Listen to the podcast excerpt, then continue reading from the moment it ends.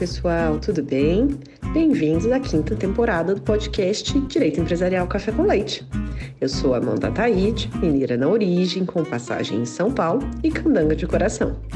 Casada, mãe do Pedro de quase 5 anos. Pedro Taide, Do Lucas de 3 anos recém-completos. Lucas Taide. E tutora do Vira-Lata Farofa.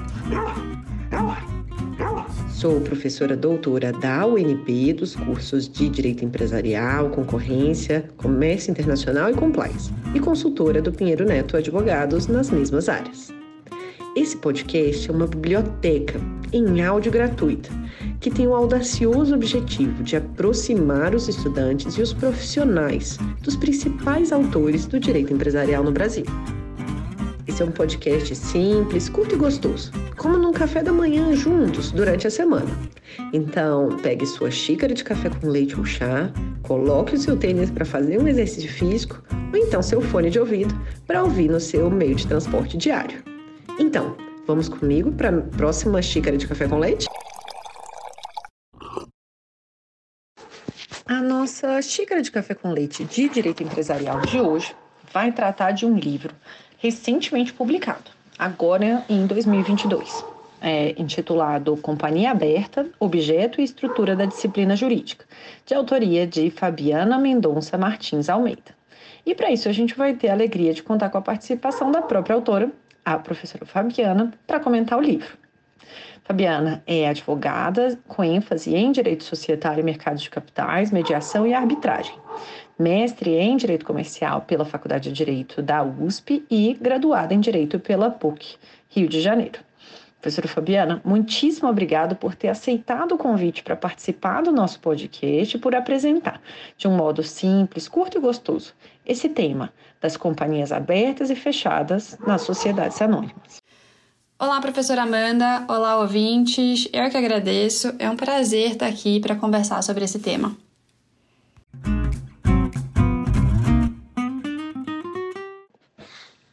Professora Fabiana, conta pra gente, então, como que foi o contexto de redação desse livro?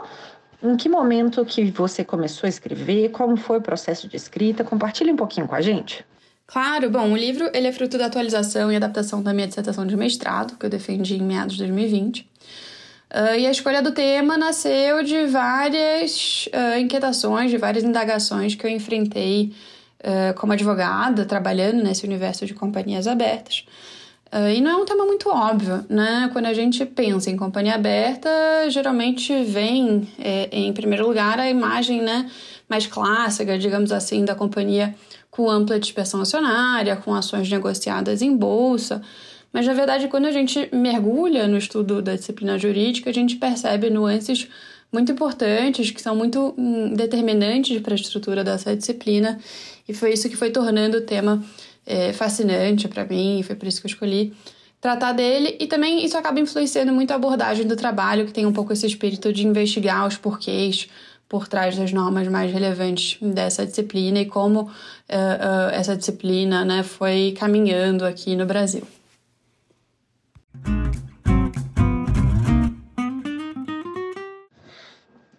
E agora, professora Fabiana, qual que é, então, partindo aí desse início mais conceitual, é, o conceito de companhia aberta no direito empresarial brasileiro? É, a gente teve uma, uma modificação ah, no regime societário bastante significativa com a edição da Lei de Sociedades Anônimas, que apresentou algumas modificações bastante significativas nessa disciplina é, entre uh, companhias abertas e fechadas. Explica para a gente um pouquinho. Sim, claro. Bom, como você bem mencionou, a gente parte de um regime que não era pautado nessa divisão, nessa distinção entre companhias abertas e fechadas, tal como a lei, nossa lei atual. Né? O regime societário anterior do Decreto-Lei 2627 de 1940 ele se pautava numa visão abstrata, né, de um arquétipo do que seria uma sociedade anônima média, digamos assim. E isso foi alvo de diversas críticas, né? A percepção era de que uh, dessa forma o decreto-lei 2627 ele não seria capaz de criar a estrutura jurídica necessária ao fortalecimento do mercado de capitais de risco no país, né? Esse é um trechinho, da exposição de motivos da Lei é, 6404. Uh, mas essa visão para o passado mostra para a gente como foi importante, como foi inovador é, é, é, o passo dado na reforma uh, de 76, que passa a estruturar é, a lei societária com base nessa dicotomia entre companhias abertas e fechadas, né? Se a gente olha para os estudos da época, por exemplo, do professor Lamy, é, é, a gente encontra comentários, por exemplo, no sentido de que havia uma diferença não apenas de tamanho, mas também de natureza entre companhias abertas e fechadas. Então, isso era um, um tema, uma discussão uh, muito presente, mas ao mesmo tempo, nesse momento de reforma, lá em 76, não houve uh, uh, a decisão de restringir, de limitar o uso do tipo societário de sociedade anônima às companhias abertas. Ao contrário, permitiu-se que as companhias fechadas continuassem funcionando dessa forma, né, sem, sem eventualmente a pretensão de acessar o mercado de capitais mas essa forma de companhia fechada acaba sendo regulada com, com base numa ideia de que ela atenderia mais as pequenas e médias empresas e as grandes empresas uh, teriam uh, poderiam usar a forma de companhia aberta. Portanto, a gente tem esse, essa definição legal de companhia aberta lá no artigo 4 da Lei das SA, da Lei 6404, e lá no artigo 22 da Lei do Mercado de Valores Imobiliários, da Lei 6385, fazendo quase como uma ponte né, entre esses dois uh, diplomas e, de fato, essa inovação, essa divisão, né, essa ideia de disciplinar é, as companhias abertas e fechadas como modalidades distintas é, dentro do tipo sociedade sociedade anônima, né, de dedicar regras específicas a cada uma delas, foi uma das grandes é, inovações da reforma é, de é, 1976 e a gente tem, portanto, lá para as companhias é, abertas e fechadas regras específicas, né? Um regime uh, mais rígido, mais severo para as companhias abertas, com menos espaço para autonomia da vontade, além da tutela é, é, do mercado de capitais. Né? Então, vou dar só um exemplo aqui de, de de natureza societária uh, desse regime, que é a obrigatoriedade de conselho de administração para as companhias abertas previsto no artigo 138 da Lei 6404. Queria trazer alguns destaques aqui sobre essa definição legal de companhia aberta. Se a gente vê, é, se a gente lê o artigo 4 da lei, a gente vê que ele diz: para os efeitos dessa lei, 1404, a companhia é aberta ou fechada conforme os valores imobiliários de sua emissão estejam ou não admitidos à negociação no mercado de valores imobiliários. Vejam vocês que essa definição ela não faz distinção com relação é, ao valor imobiliário. Não é só ação, por exemplo, fala em valores imobiliários de maneira geral, né? Não faz distinção com relação ao mercado, se de bolsa ou, barcão, ou balcão, fala em mercado de valores imobiliários. Uh, não faz distinção, ainda mais, com relação a características dessas companhias, por exemplo, o porte da companhia ou o nível de dispersão acionária. Não, é uma definição bastante ampla, né? Se a gente leva em consideração esses aspectos. E a gente, de alguma forma, encontra uma, uma, uma, uma justificativa para isso na própria exposição de motivos da Lei 6404, que ao tratar dessa, dessa, né, dessa nova conceituação da companhia aberta, ela explica, ela diz é que toda companhia que faz apelo, por mínimo que seja a poupança pública, cria ao ingressar no mercado de capitais, relações que não existem na companhia fechada e que exigem disciplina própria para proteção da economia popular e no interesse do funcionamento regular e do desenvolvimento do mercado de valores imobiliários.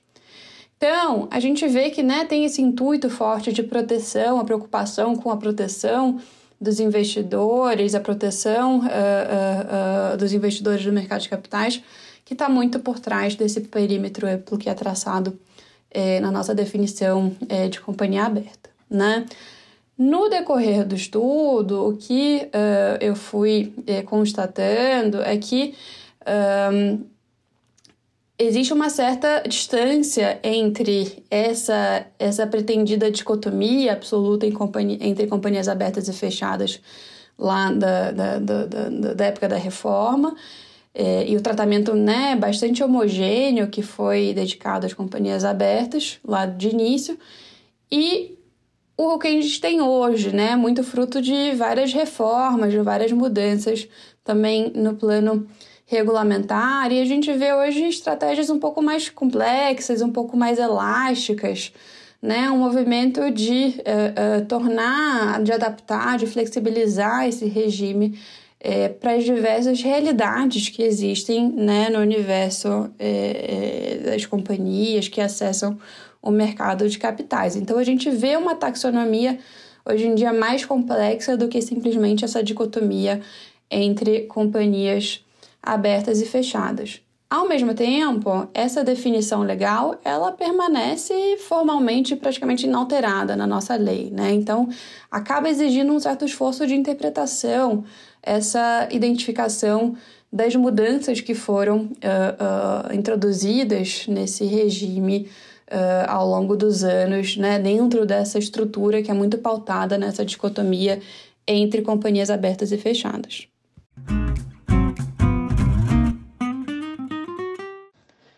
E conta pra gente um pouco também, agora que a gente já sabe essa distinção entre companhias abertas e fechadas, o que, que você chama de uh, sistema dual de registro das companhias abertas? O que que uh, como que se operam esses, uh, esse sistema? Sim, bom, por que, que eu examinei o chamado sistema dual de registros? Porque se a gente volta lá para a definição legal de companhia aberta, a gente percebe que a chamada, aspas, admissão à negociação dos valores imobiliários é o critério central que é empregado para distinguir as companhias abertas das companhias fechadas, né? Então fica a questão, o que é essa chamada admissão à negociação? Para responder essa pergunta, eu examinei esse sistema que ele é composto por dois pilares, digamos assim. Primeiro, o chamado registro de emissor de valores imobiliários, também referido com frequência como registro de companhia aberta, ou seja, a regra geral de que somente os valores imobiliários emitidos por companhia registrada perante a CVM podem ser negociados nesse mercado, que consta do artigo 21 da Lei 6385 e do artigo 4 da Lei 6404. E, segundo, o chamado registro da emissão, ou melhor dizendo, da oferta pública é, de distribuição de valores imobiliários, ou seja, a regra geral de que nenhuma distribuição pública de valores imobiliários pode ser promovida sem prévio registro perante a CVM, que consta do artigo 19 da Lei 6385 e do artigo 4 também da Lei 6404. Com frequência, esses registros são examinados como ferramentas do regime obrigatório de divulgação informação, de informação a que as companhias abertas ficam sujeitas, né? Mas me interessou mais olhar para como esse sistema de registros, como é que ele conversa, como é que ele pode ser conciliado com a definição legal de companhia aberta, né? Ou seja, o registro enquanto marco temporal para incidência tanto da disciplina societária da companhia aberta quanto da própria tutela do mercado de valores imobiliários, né? A ampliação da exposição da companhia à esfera de responsabilidade administrativa, além, obviamente, da submissão a esse regime obrigatório de divulgação de informações. São parênteses, esses registros, eles existiram por muito tempo no plano regulamentar de maneira vinculada, ou seja, é, é, é, eles deviam ser postulados concomitantemente, né?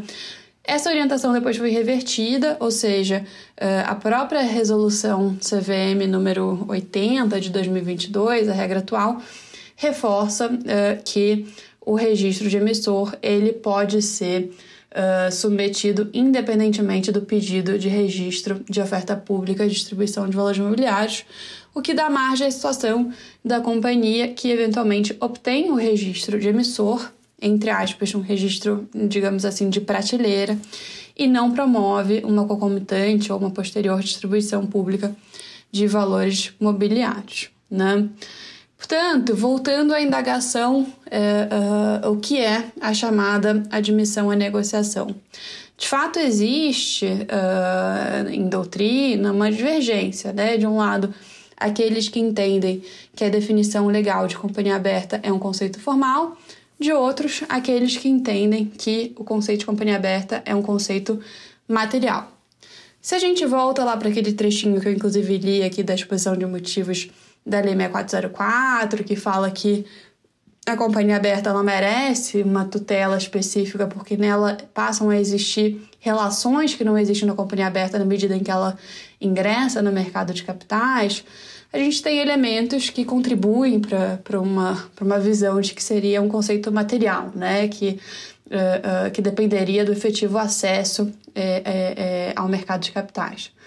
Por outro lado, se a gente considera a chamada admissão à negociação como essa qualidade, como essa negociabilidade que o registro uh, garante aos valores imobiliários, aí a gente tem elementos outros para concluir que se trata de um, de um conceito formal.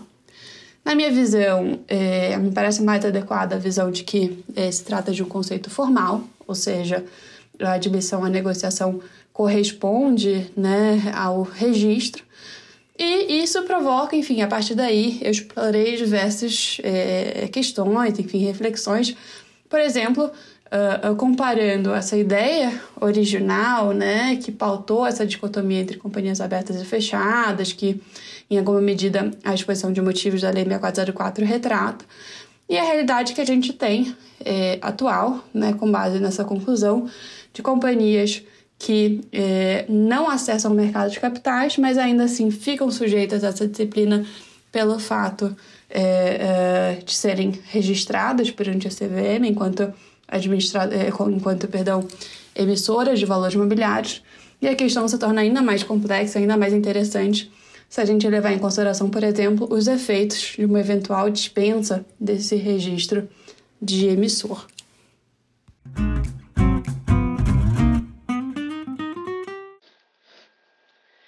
E no livro você define ah, dois tipos de fronteiras, né, do que você chama da disciplina sobre sociedade, sobre companhias abertas e fechadas, as divisões, né, as, ah, chamadas internas e as divisões externas. Qual que é a diferença entre essas duas visões? Sim, bom, o que eu tentei fazer foi identificar os novos caminhos, as novas tendências, né, as fronteiras, por assim dizer, uh, da disciplina jurídica brasileira das companhias abertas. Uh, falando primeiro das chamadas divisões internas, né? A gente viu que, tal como originalmente estruturada, a disciplina legal das companhias abertas ela era bastante homogênea, ela não se apoiava em nenhuma divisão interna, né, estrutural. E com o tempo, isso revelou um problema, né? especialmente para as companhias abertas que acessavam o mercado de valores imobiliários exclusivamente por meio da distribuição de debêntures, de valores imobiliários de dívida e não de capital, e ainda assim ficavam sujeitas é, ao mesmo conjunto de regras. Uh, portanto, o que eu fiz foi estudar algumas divisões que foram paulatinamente uh, instituídas dentro desse, da disciplina da companhia aberta, justamente para tratar diferentemente as diferentes companhias abertas, né, em torno desse critério das espécies de valores imobiliários, e isso acaba gerando um certo afastamento da proposta original de uma disciplina comum estruturada a partir dessa dicotomia entre companhias abertas e fechadas. E eu identifiquei dois movimentos é, é, nesse contexto. Um movimento em torno de um critério é, de espécies de valores imobiliários e o outro em torno da questão do porte das companhias. Falando das espécies de valores imobiliários, e aqui eu estou basicamente tratando de valores imobiliários de, de dívida de um lado e de capital de outro. Né? A gente sabe que a disciplina jurídica da companhia aberta foi fortemente influenciada por aquele ideal da grande companhia aberta, com ações negociadas em bolsa, com ampla dispersão acionária. Por outro lado, a gente sabe também que é, o legislador optou por não restringir a essas companhias o conceito de, de é, companhia aberta, né? Pelo contrário, é um conceito que abrange é, qualquer valor mobiliário, por exemplo. Então, esse, esse aparente né, descompasso, ele passou a gerar atritos, reclamações que impulsionaram algumas alterações mais pontuais dessa disciplina e outra mais estrutural. Que alteração estrutural é essa? A criação de categorias de companhia aberta. Né? A lei 10.303 de 2001 incluiu o parágrafo 3 do artigo 4 da Lei 6404, que autoriza a CVM a classificar as companhias abertas em categorias, segundo as espécies e classes dos valores imobiliários por ela eh, emitidos e negociados no mercado, ao texto do dispositivo, e também a especificar as normas sobre companhias abertas aplicáveis a cada categoria.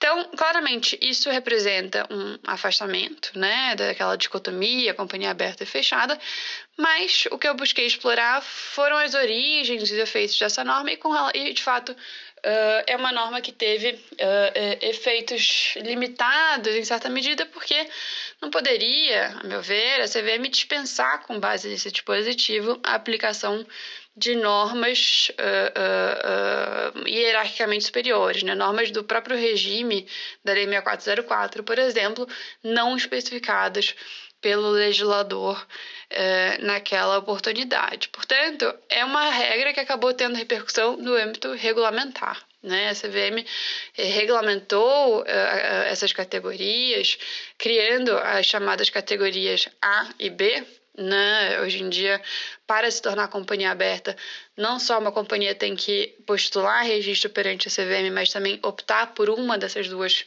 categorias. E a diferença principal entre elas é que uh, as companhias registradas sob a categoria B não têm autorização, uh, uh, em regra geral aqui, para negociar publicamente valores imobiliários de capital, assim como tem aquelas da categoria A.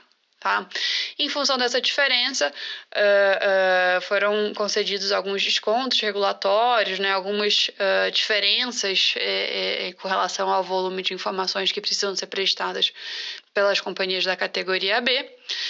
Mas, para além da, da, da, criação de categorias, essa posterior né, regulamentação pela CVM, vale notar que a gente deu alguns passos importantes uh, no sentido de adaptação da disciplina legal da companhia aberta em torno desse mesmo critério, né? Mas de maneira muito pontual. Vou citar um exemplo aqui a alteração, a flexibilização do regime de dividendos obrigatórios, previsto lá no artigo 202, eh, a flexibilização que existia para as companhias abertas por ocasião da reforma promovida pela Lei 10.303, foi estendida para companhias abertas exclusivamente para captação de recursos por debêntures não conversíveis em ações. Essa é a redação parágrafo 3. Então, o que o estudo revelou foi um movimento, uma tendência de maior delimitação do universo de destinatários das diferentes exigências da disciplina de companhia aberta, né? um movimento de adaptação, de adequação dessa, dessa disciplina uh, uh, em prol de uma abordagem mais pormenorizada, que reflita, que acomode de maneira é, é, mais adequada a diversidade é, de situações né, abrangidas pela definição legal de companhia aberta. Mas, por outro lado, é, com, com exceção da criação das, das categorias de registro, uh, alterações muito pontuais, muito esparsas, né, e não fruto de uma revisão estrutural da disciplina legal da companhia aberta sob essa ótica. E talvez por isso não seja ainda intuitivo hoje em dia né, a ideia de que a gente não tem só uma disciplina da companhia aberta ou só uma disciplina da companhia fechada. Dentro da disciplina da companhia aberta, a gente tem regras que incidem ou não em função de critérios específicos, uh, como as espécies uh, de valores imobiliários admitidos à negociação. A gente já viu que não é um problema novo, né? Esse que a gente está tratando aqui, e sim um problema que decorre daquela opção original por submeter todas as companhias abertas a um mesmo regime, um regime comum, é, independentemente das espécies de valores imobiliários que são admitidas em negociação. A criação de categorias é, foi uma solução uh, uh, para remediar essa, essa circunstância, uh, mas que não me parece suficiente, e que, mas que certamente traz novas nuances, né? Torna mais complexo esse regime. Portanto, é importante conhecer essa nova, é, é, é, essas novas né, subdivisões, essas divisões internas. Com relação ao porte, o segundo critério, eu vou tratar dele mais brevemente, mas eu acho que vale é, notar o seguinte: é, para além das flexibilizações em torno das espécies de valores imobiliários e quase que concomitantemente, a gente vê um movimento também de uh, uh, adequação desse, desse, dessa disciplina da companhia aberta em torno do porte, né? É, é, medidas voltadas a facilitar o acesso ao mercado de valores imobiliários para companhias de menor porte. Né? Essa questão está no cerne de várias discussões sobre ampliação do acesso ao mercado de capitais, uh, como alternativa de financiamento para as empresas brasileiras, que vem ocupando cada vez mais né, espaço na agenda política em muitos pontos ele se entrelaça com, com as flexibilizações em torno das espécies e também com o tema que eu vou tratar a seguir ao tratar dos limites externos, que é a dispensa é, de registro. Mas voltando aqui ao ponto, uh, o que é importante destacar é que esse movimento ele culmina com uh, a, é, introdução de um regime específico na Lei 6404 é, é, para as chamadas companhias de menor porte, por ocasião uh, do, do, chamado Marco Legal das Startups, né, em 2021. A lei complementar número uh, 182 de 2021, ela insere na lei das SA dispositivos uh, que dão disciplina específica eh, para essas companhias de menor porte, uma definição que é centrada no critério de receita bruta, e uh, uh, são regras que não, são, não se restringem uh, à matéria societária, também se entrelaçam com a disciplina do mercado de valores imobiliários, quase que turvando né, a segregação entre essas matérias. então, são questões importantes, atuais, que merecem ser acompanhadas. Também aqui a gente vê essas flexibilizações sendo introduzidas mais pontualmente e não tanto a partir de uma revisão é, estrutural uh, uh, da disciplina. Bom, para concluir, vou falar um pouquinho aqui sobre os limites externos, né? Qual foi o objeto aqui do estudo? O objeto foram medidas adotadas para ampliar o acesso ao mercado de valores imobiliários a emissores que não possuam o registro de companhia aberta o que, na minha percepção, foi gerando um movimento quase que de, de erosão dos limites externos da disciplina jurídica de companhia aberta. Estou falando aqui de algumas exceções ao chamado sistema dual de registro, né? Uh, situações que fogem à lógica de que o acesso ao mercado de valores, valores imobiliários brasileiro estaria circunscrito pelas duas regras gerais né, dos registros que eu mencionei, portanto, necessariamente sujeito à disciplina jurídica que incide a partir da admissão à negociação dos valores imobiliários. Estou uh, tratando aqui especificamente uh, da chamada dispensa de registro, tanto do registro de emissor quanto do registro de oferta pública de distribuição de valores imobiliários, que foram previstos já lá em 76, tanto no artigo 19 quanto no artigo 21 da Lei 6385. Acontece que uh, a possibilidade de dispensa desse, desses registros pela CVM foi prevista em lei sem o um maior detalhamento uh, dos efeitos dessa dispensa, o que acaba suscitando uma série de questões. Uh, sem dúvida nenhuma, esse, a dispensa de registro se consolidou como um importante uh, instrumento de política regulatória, né? Um, tem uma importância uh, inegável no movimento de expansão do acesso ao mercado de capitais brasileiro. Eu examinei uh, em maior detalhe dois regimes específicos: o regime das ofertas, das antigas ofertas públicas uh, uh, sob dispensa de registro, as chamadas ofertas públicas distribuídas com esforços restritos e também as chamadas ofertas públicas de crowdfunding de investimento. Mas a questão que se coloca é como é que essa dispensa de registro, e aqui vou focar no ponto principal, como é que ela conversa com a definição legal de companhia aberta, né? É, produz o acesso sob dispensa de registro, produz enquadramento sob a definição de companhia aberta ou não, sujeita o emissor a esse regime ou não. Né?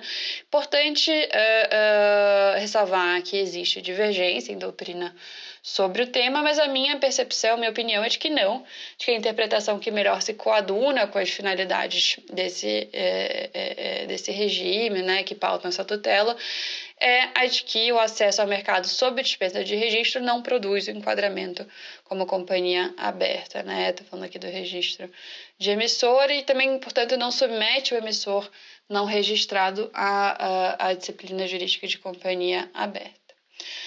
Uh, não que seja com um problema em si, mas isso, isso nos deixa numa, numa situação curiosa em que, por um lado, a gente tem companhias uh, que não acessam o mercado de capitais submetidas a, esse, a disciplina jurídica de companhia aberta pelo fato de serem registradas perante a CVM, e, de outro lado, companhias que acessam esse mercado não sendo submetidas a esse mesmo regime uh, em função do acesso sob dispensa de registro. Né?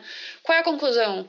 A conclusão é que uh, o estudo revela um certo deslocamento daquele modelo antigo, pautado da dicotomia entre companhias abertas e fechadas, e uma transição para uh, um, um modelo mais fluido, uh, mais uh, flexível, capaz de acomodar as diferentes realidades que uh, coexistem sobre esse guarda-chuva, né, sobre essa definição de companhia aberta, deixando a gente com uma matriz de possibilidade de acesso a esse mercado, com uma taxonomia um tanto mais complexa, que torna um pouco mais difícil responder a pergunta que aparentemente parece simples, que é o que é a companhia aberta sobre direito brasileiro, que disciplina é essa, né, qual é o objeto, qual é a estrutura dessa disciplina.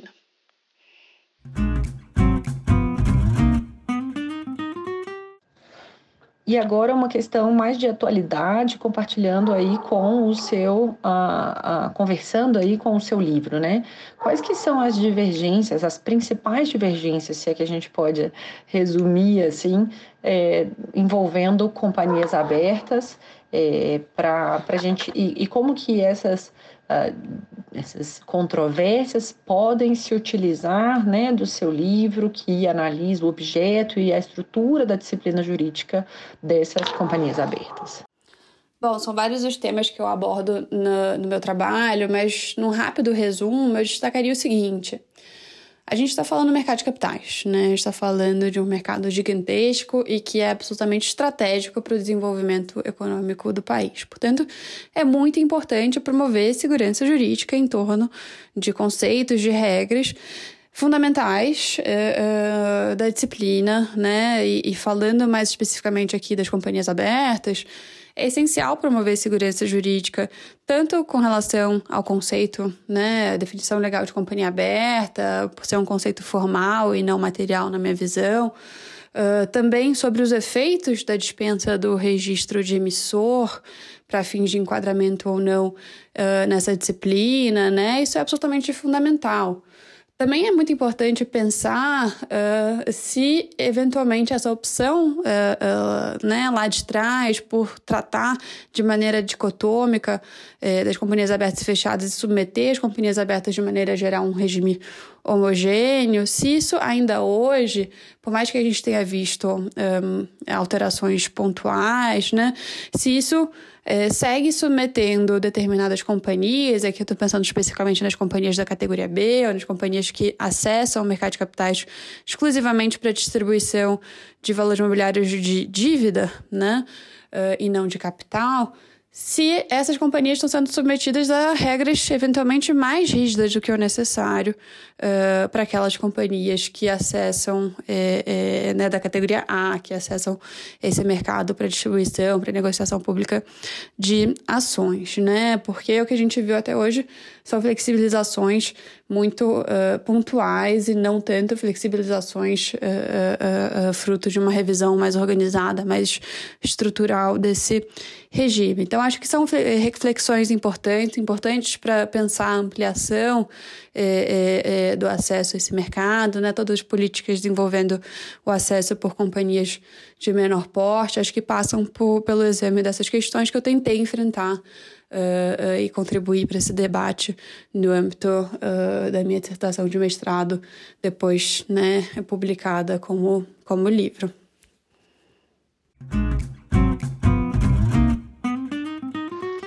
E então, agora caminhando para o final do nosso episódio, conta pra gente ao longo da sua trajetória até o dia de hoje, qual foi o não mais importante que você recebeu? Nossa, que pergunta difícil eu diria o seguinte: é, eu não passei de primeira para pós-graduação, né? Eu queria muito ingressar no programa uh, no, de mestrado em Direito Comercial da Faculdade de Direito da, da Universidade de São Paulo, mas eu não consegui me preparar uh, na minha primeira tentativa, um período de muito trabalho, e quando eu não passei, aquilo uh, teve impacto, né? Eu, eu, eu senti que eu realmente queria organizar minha vida para abrir espaço para atividade acadêmica. É, no ano seguinte, me dediquei, me preparei adequadamente e, e passei na prova. Uh, e, e, isso foi absolutamente determinante para minha trajetória, né? É, é, durante e depois da pós-graduação. Então, esse foi um não marcante, esse foi um não determinante, com certeza.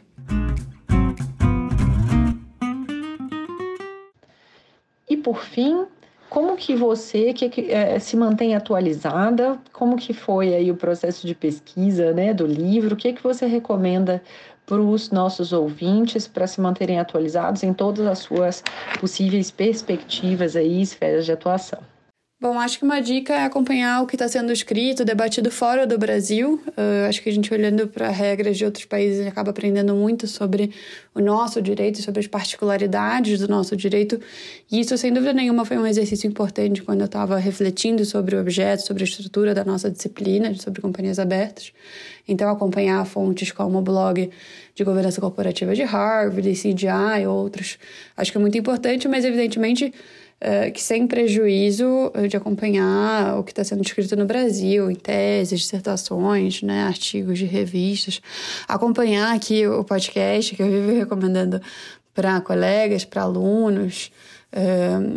Enfim, o desafio é grande, né? Eu sou aquela pessoa que sempre tem um milhão de abas abertas no computador, porque muitas vezes a vontade de ler uh, um milhão de novos artigos e, e, e, posts, enfim, é maior do que o tempo disponível, mas sem dúvida nenhuma vale muito a pena.